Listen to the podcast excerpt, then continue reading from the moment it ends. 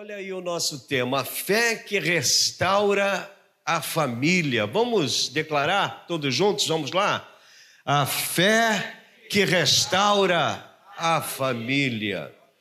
E baseado neste tema que nos foi passado, meus irmãos, eu escolhi o texto ali de Marcos, capítulo 5, que fala da experiência de Jairo. Né? Nós já ouvimos falar de Jairo, que era chefe da sinagoga, né?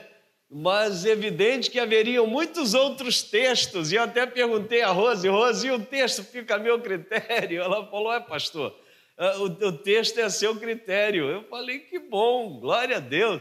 E aí, meus irmãos, eu, eu separei aquele texto ali para a gente poder estar trabalhando, amém? Glória a Deus. E dentre tantas coisas que Deus tem restaurado nesses últimos tempos, está a família. Né? Deus tem restaurado a igreja, Deus tem restaurado, por exemplo, a adoração a Ele né? Deus procura adoradores que o adorem em espírito e em verdade. Deus está, meus irmãos, trabalhando em várias, em vários segmentos, em várias direções.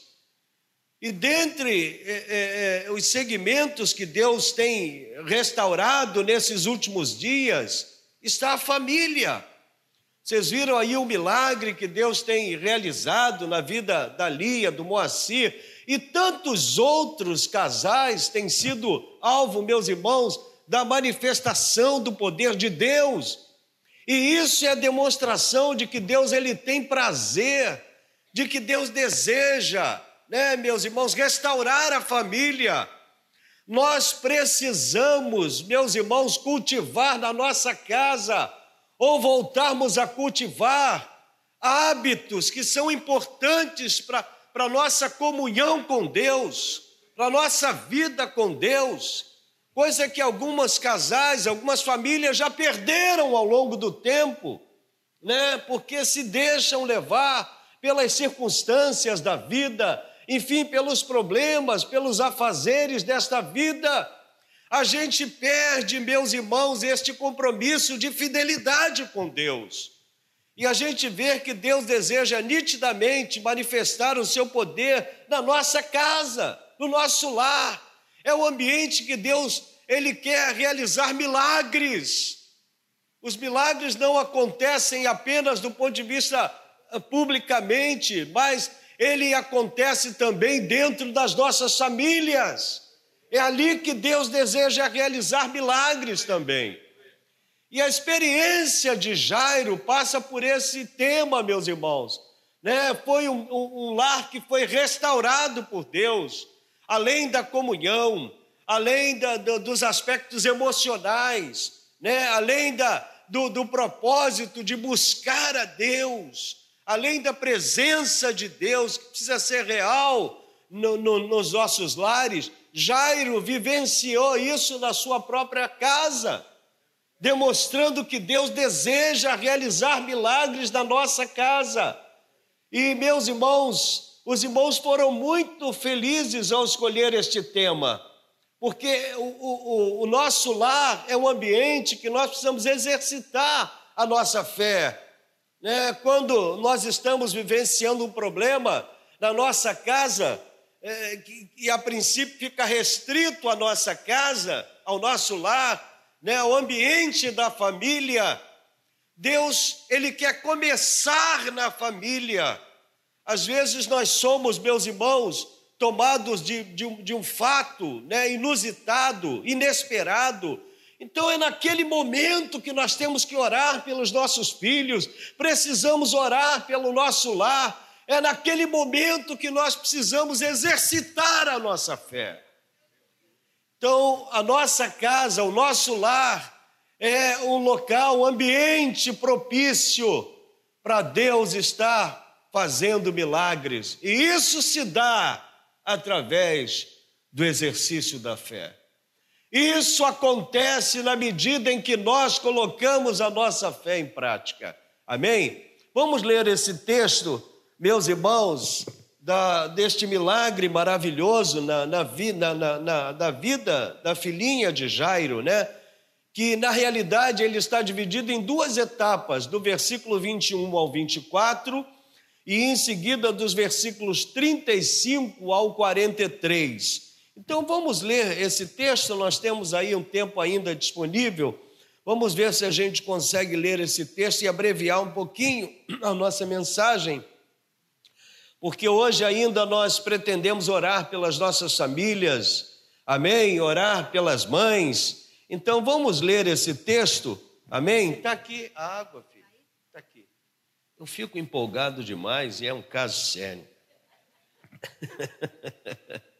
nós ficamos, né?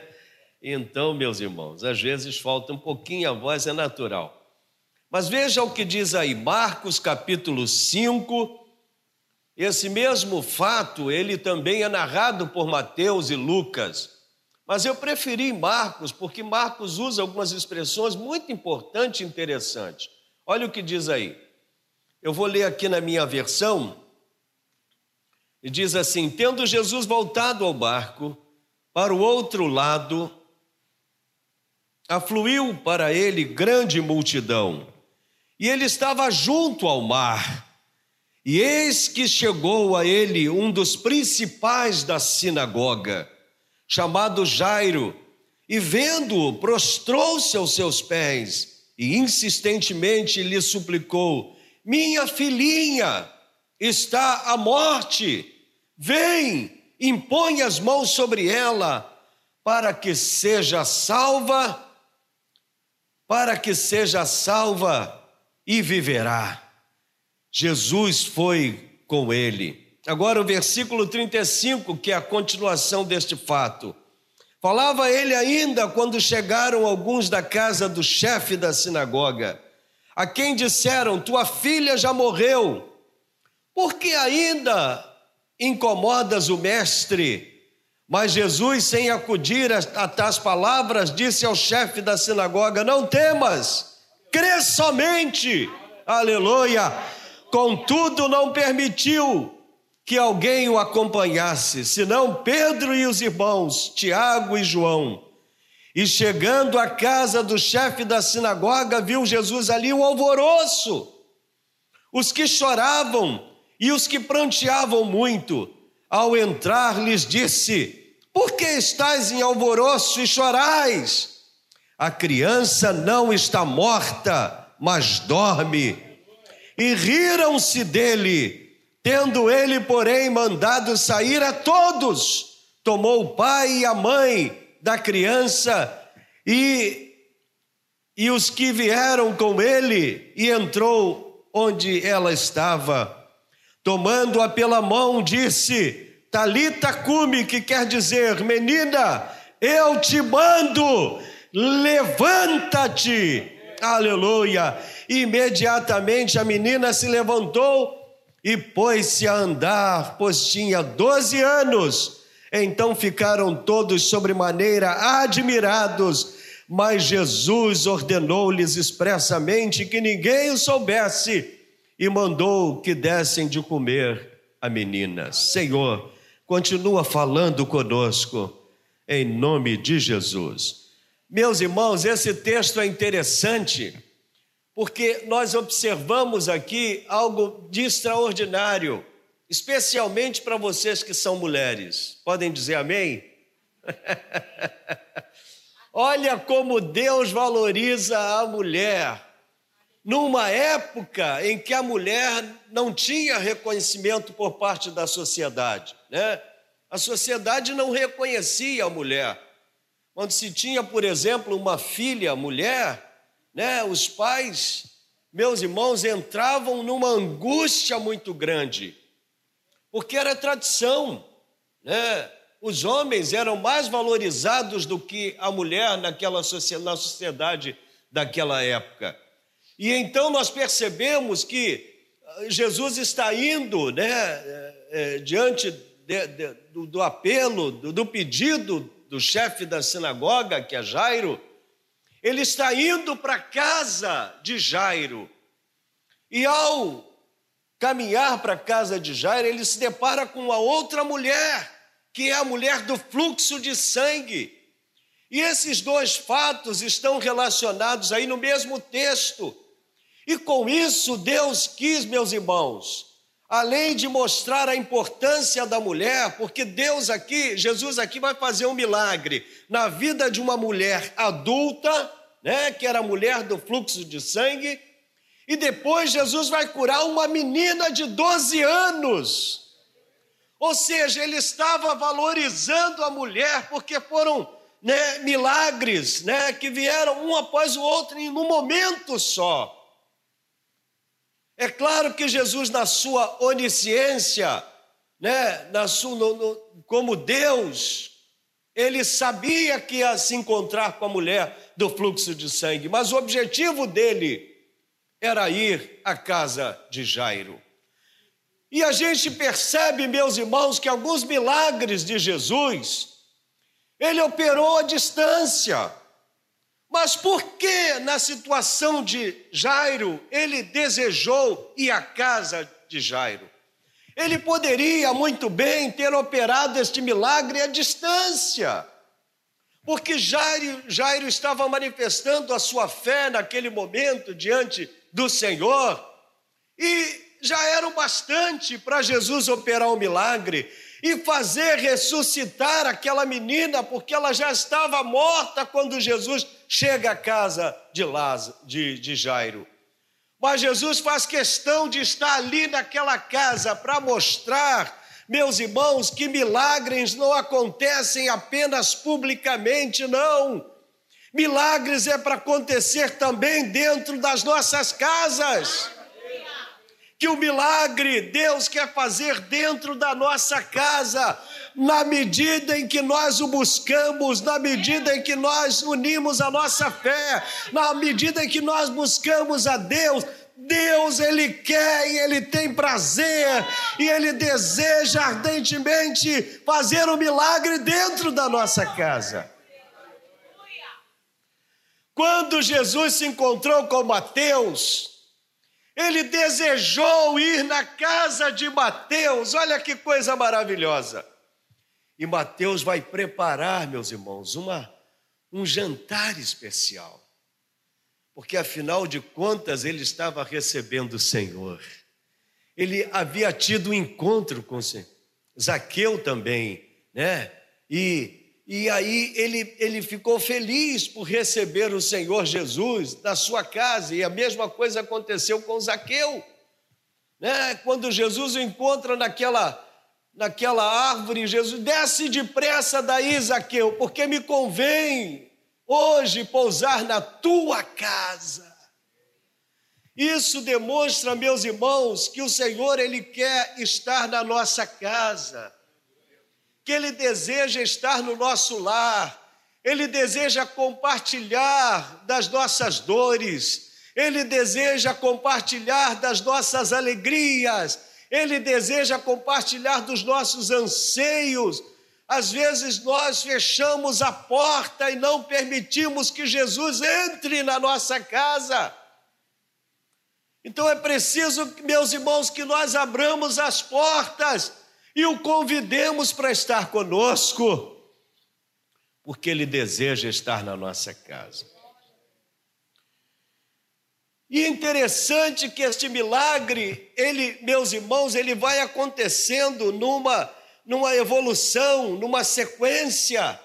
O texto nos diz que Jairo ele chega diante de Jesus para suplicar o milagre sobre a sua filha que estava ainda nesse momento aqui, segundo Marcos, estava à beira da morte. E aí, com base nessa experiência de Jairo, meus irmãos, nós colocamos ali alguns pontos importantes. Olha lá, ó. A fé que restaura a família é a fé que se manifesta em tempos de adversidade.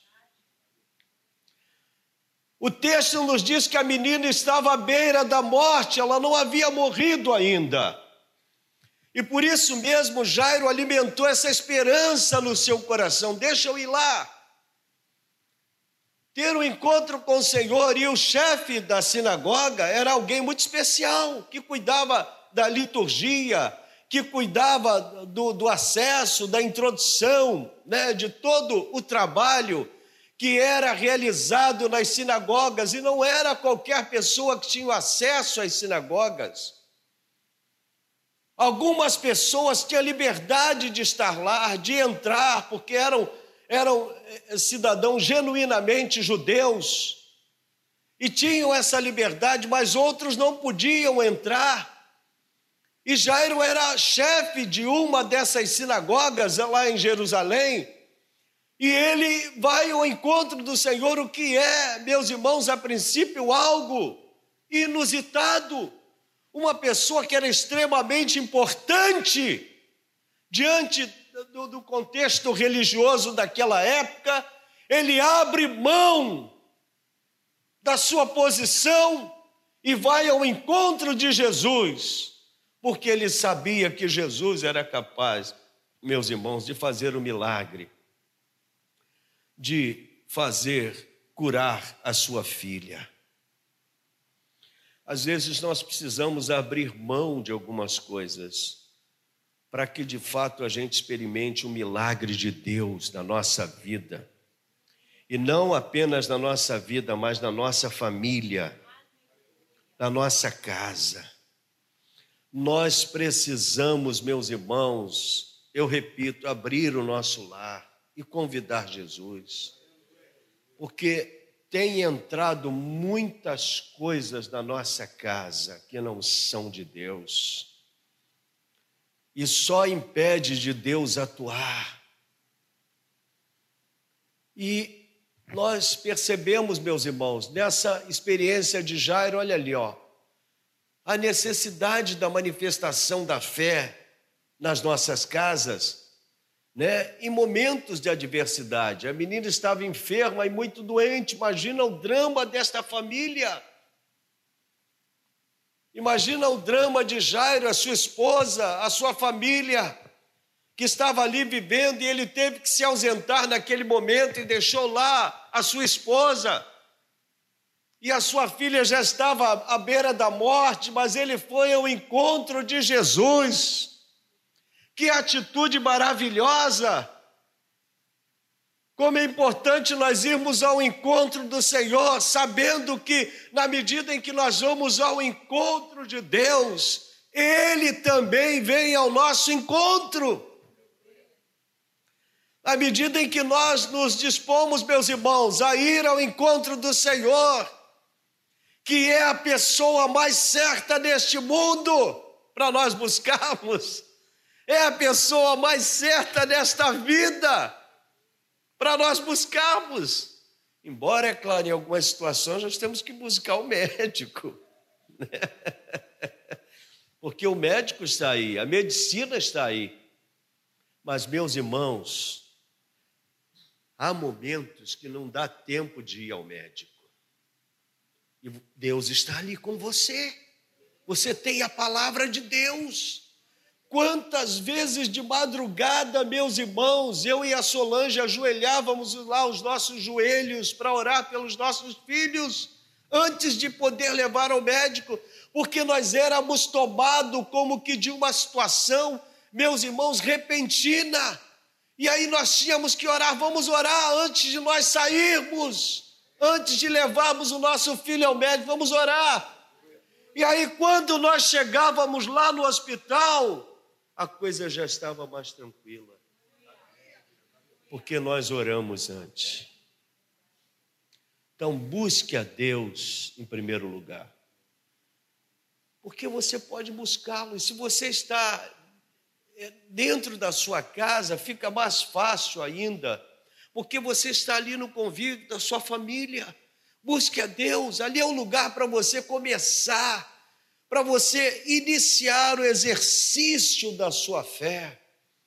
Há pessoas que pensam que só na igreja, meus irmãos, acontecem milagres. Não! A igreja não é o único ambiente que nós vamos exercitar e colocar nossa fé em prática, não. A igreja é importante nesse processo, é, mas esse processo tem que começar na nossa casa. Nós temos que reunir a nossa família, vem cá, vamos orar. Vamos falar com Deus, vamos buscar a Deus. Certamente Jairo deve ter falado para sua esposa: olha, vai é, orando aí, vai pedindo a Deus aí, porque eu vou me encontrar com o Mestre. E eu só vou voltar quando o Mestre vier comigo. Ou se ele ordenar uma palavra, mandar uma palavra à distância, aí sim eu vou tranquilizar o meu coração. Porque, meus irmãos, está ali, ó, em tempos de adversidade. Nós estamos vivendo momentos de adversidade. E aqui está a prova de que milagres podem acontecer dentro das nossas casas. Não é só na igreja. Ah, eu vou para é importante você vir para a igreja. É importante você atender uma convocação dos seus pastores, dos seus líderes. É importante você estar aqui, mas comece a exercitar na sua casa. Um dos pastores de uma das maiores igrejas do mundo, pastor Po Yang-shu, né, pastor Xavier? Coreano, sul-coreano. A igreja dele, meus irmãos, eu não sei quantos membros tem hoje, mas alguns anos atrás era em torno de quase 200 mil membros. Imagina como é que o pastor vai dar assistência a 200 mil membros. Se a gente não consegue dar assistência a 10. como é que a gente vai dar, Jorjão? E aí ele ensinava os seus membros a agir até que ele pudesse chegar. E às vezes ele nem chegava a tempo. Ele ensinava: olha, se acontecer isso, você age desta maneira. Se acontecer este fato ou um fato parecido, você age desta maneira. Tome iniciativa. Comece a agir, porque Deus vai te ouvir. E a igreja era muito grande milhares e milhares de membros. Não é possível. E a igreja dele era treinada desta forma, a tomar iniciativas de buscar a Deus, de buscar a solução de alguns problemas. Mas, meus irmãos, o fato é que somente o Senhor Jesus e somente o nosso Deus pode trazer solução a determinados problemas que nós estamos vivendo. Você está vivendo um momento de adversidade na sua vida, você está vivendo um momento difícil. Comece a buscar a Deus, comece a falar com Deus: Senhor, eu creio em Ti, eu creio que Tu és capaz de mudar esta situação, eu creio que Tu és capaz de mudar este quadro, Senhor. Oh, Senhor, entra na minha casa, aleluia Entra, Senhor, no meu lar e muda esta situação, Senhor. Faz um milagre aqui na minha casa. Opera maravilhas aqui, Senhor. Somos nós, meus irmãos, que precisamos tomar a iniciativa. Somos nós que temos que nos posicionar. Foi o que Jairo fez. Ele foi ao encontro do Senhor não obstante a sua posição como chefe de uma sinagoga, que era um local religioso onde eles, eles, eles estavam ali constantemente em contato com Deus, na leitura da Torá, da lei de Moisés, mas ele preferiu ir ao encontro de Jesus pessoalmente para manifestar um desejo do seu coração. Há momentos que nós precisamos ir, meus irmãos, e não é os outros que vai por nós, por mais importante que seja a intercessão da igreja, a intercessão dos santos, por mais importante que seja, mas é você que tem que tomar a iniciativa. E Jairo foi em busca desta iniciativa. Amém?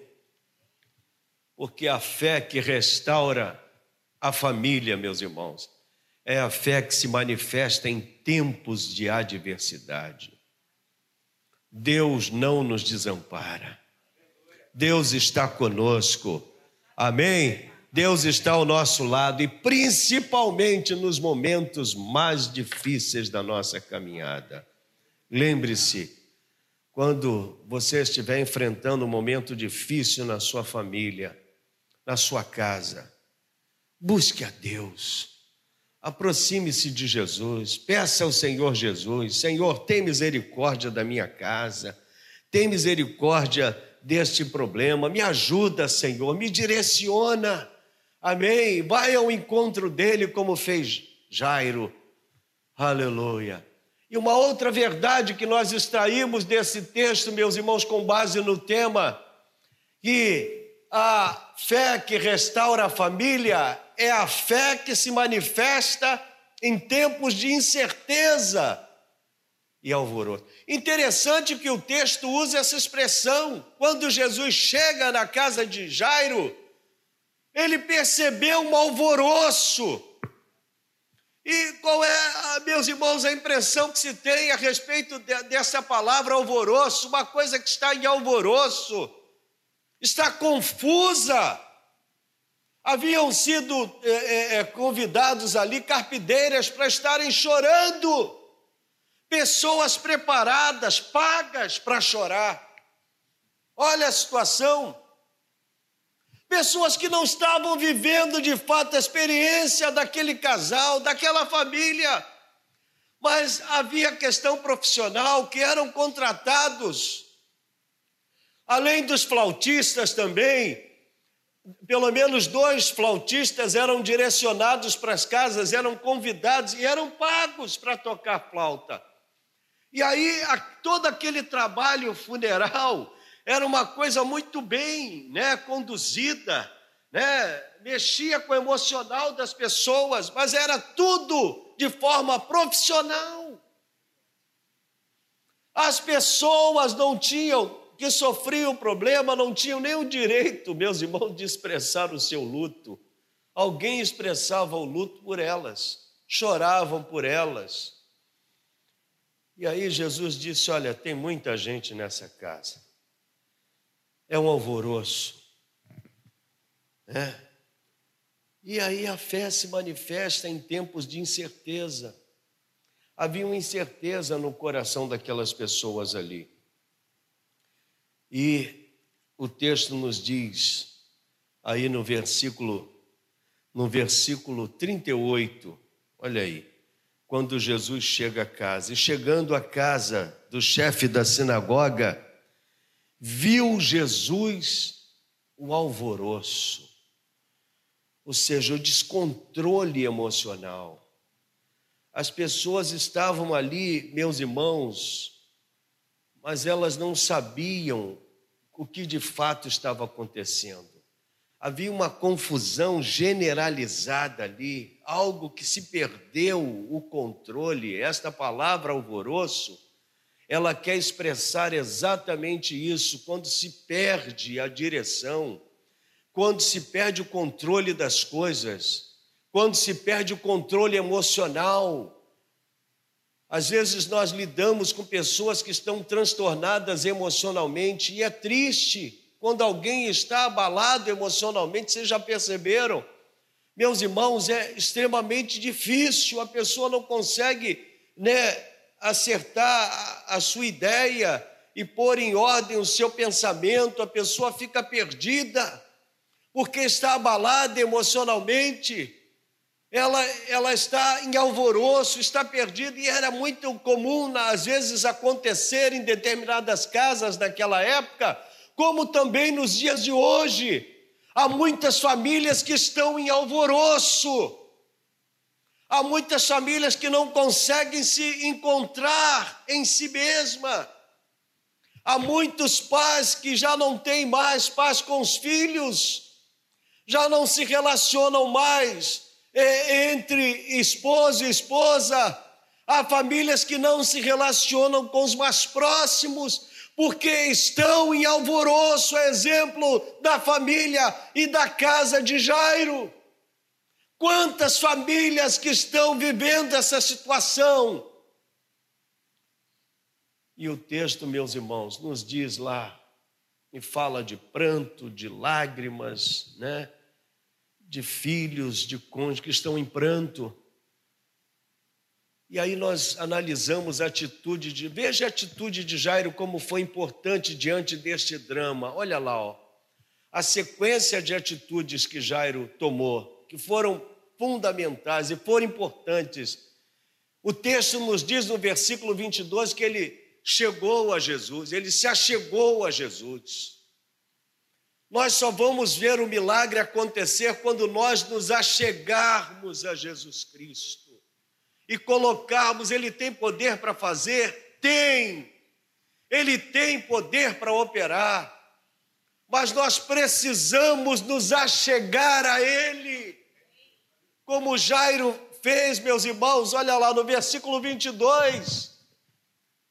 Quando Jesus ainda estava no barquinho lá no mar, que era muito comum em alguns, algumas situações, Jesus usava muito essa estratégia. Ele subia no barco e se colocava à beira da praia, do mar, porque na medida em que ele ia falando, o vento ia soprando e as pessoas ouviam. E a gente imagina, meus irmãos, a paisagem do mar, a paisagem da praia. Era um ambiente apropriado para Jesus falar do seu amor. E aí o texto nos diz que Jairo foi a Jesus Cristo. E ó, estando com Jesus, olha a atitude deste homem, ele se prostrou aos seus pés, reconhecendo o senhorio de Jesus, reconhecendo o domínio. Quando alguém tinha a atitude de se prostrar diante de alguém, é porque estava reconhecendo a autoridade estava reconhecendo o senhorio, nós precisamos nos prostrar diante do Senhor e exaltarmos o seu poder, exaltarmos a sua autoridade, exaltarmos a sua glória. Ele se prostrou diante do Senhor. E o texto nos diz, meus irmãos, a sua última atitude ali, ó, que ele insistiu. Olha lá no versículo 23. Ele diz que insistiu, versículo 23, e insistentemente lhe suplicou: Minha filhinha está à morte, vem, Senhor. Ele se aproxima, ele se prostra e ele insiste. Há momentos que nós precisamos ser insistentes, meus irmãos. Há momentos que a gente precisa ser determinado. Hoje pela manhã nós aprendemos aqui um exemplo de determinação de uma mulher cujo significado é pedra quente. Que coisa estranha o significado desta mulher, né? Pedra quente. Essa mulher que o pastor Xavier mencionou aqui hoje de manhã na mensagem Rispa. E a mulher ficou ali meses guardando, meus irmãos, os filhos que estavam lá mortos, pendurados, para que as, as, as, as, as aves não viessem e devorassem os corpos dos filhos, e as feras não viessem e devorassem os corpos dos filhos. Ela ficou meses ali até que Davi se compadeceu e providenciou o enterro dos filhos daquela mulher. Ela ficou horas e dias e meses ali guardando. Imagina, meus irmãos, esta mulher, na hora que chegava uma fera ali próximo, ou um animal é, é, é carnívoro, né, selvagem, ela espantava, não sei como, como ela conseguia reunir forças para que os seus filhos tivessem um sepultamento com dignidade. Até na morte ela guardou os filhos. E essa mulher, meus irmãos, ela foi considerada uma mulher zelosa, uma mãe, ela foi chamada de mãe zelosa, porque zelou pelos filhos até na morte. Glória a Deus por isso e foi a atitude de Jairo. E finalmente, meus irmãos, a fé que restaura a família, olha aí, é a fé que se manifesta quando quando não há mais nenhuma solução humana. Quando se esgotam todos os recursos humanos, quando se esgotam todas as, as soluções possíveis do ponto de vista humano, aí Deus começa a atuar. Aí vem o sobrenatural. Amém? Quando se esgota o natural, porque o natural diz respeito a nós, o natural é nosso, mas o sobrenatural é de Deus. Então, quando se esgotam, meus irmãos, todos os nossos recursos, todas as nossas forças, é o momento em que Deus vai começar a trabalhar. Por isso, Jesus fez questão de entrar na casa de, de, de Jairo. E ele disse: Olha, vem comigo, Tiago, vem comigo, João, e entra aqui. Chamou os pais da menina e os demais que estavam ali, ele mandou que saíssem. E aí ele se dirige à menina, toma a mão daquela menina e diz: Talita cumi. E levantou a menina, em aramaico essa expressão, e levantou a menina e a menina recebeu vida. Naquele momento ela já estava morta. Embora Jesus do ponto de vista da glória de Deus e de Deus, porque haveria de fazer um milagre naquele momento, meus irmãos. Jesus disse que a menina estava apenas dormindo, mas de fato ela já havia morrido. E Jesus estende as mãos e levanta a menina. Porque é o momento em que não tem mais solução.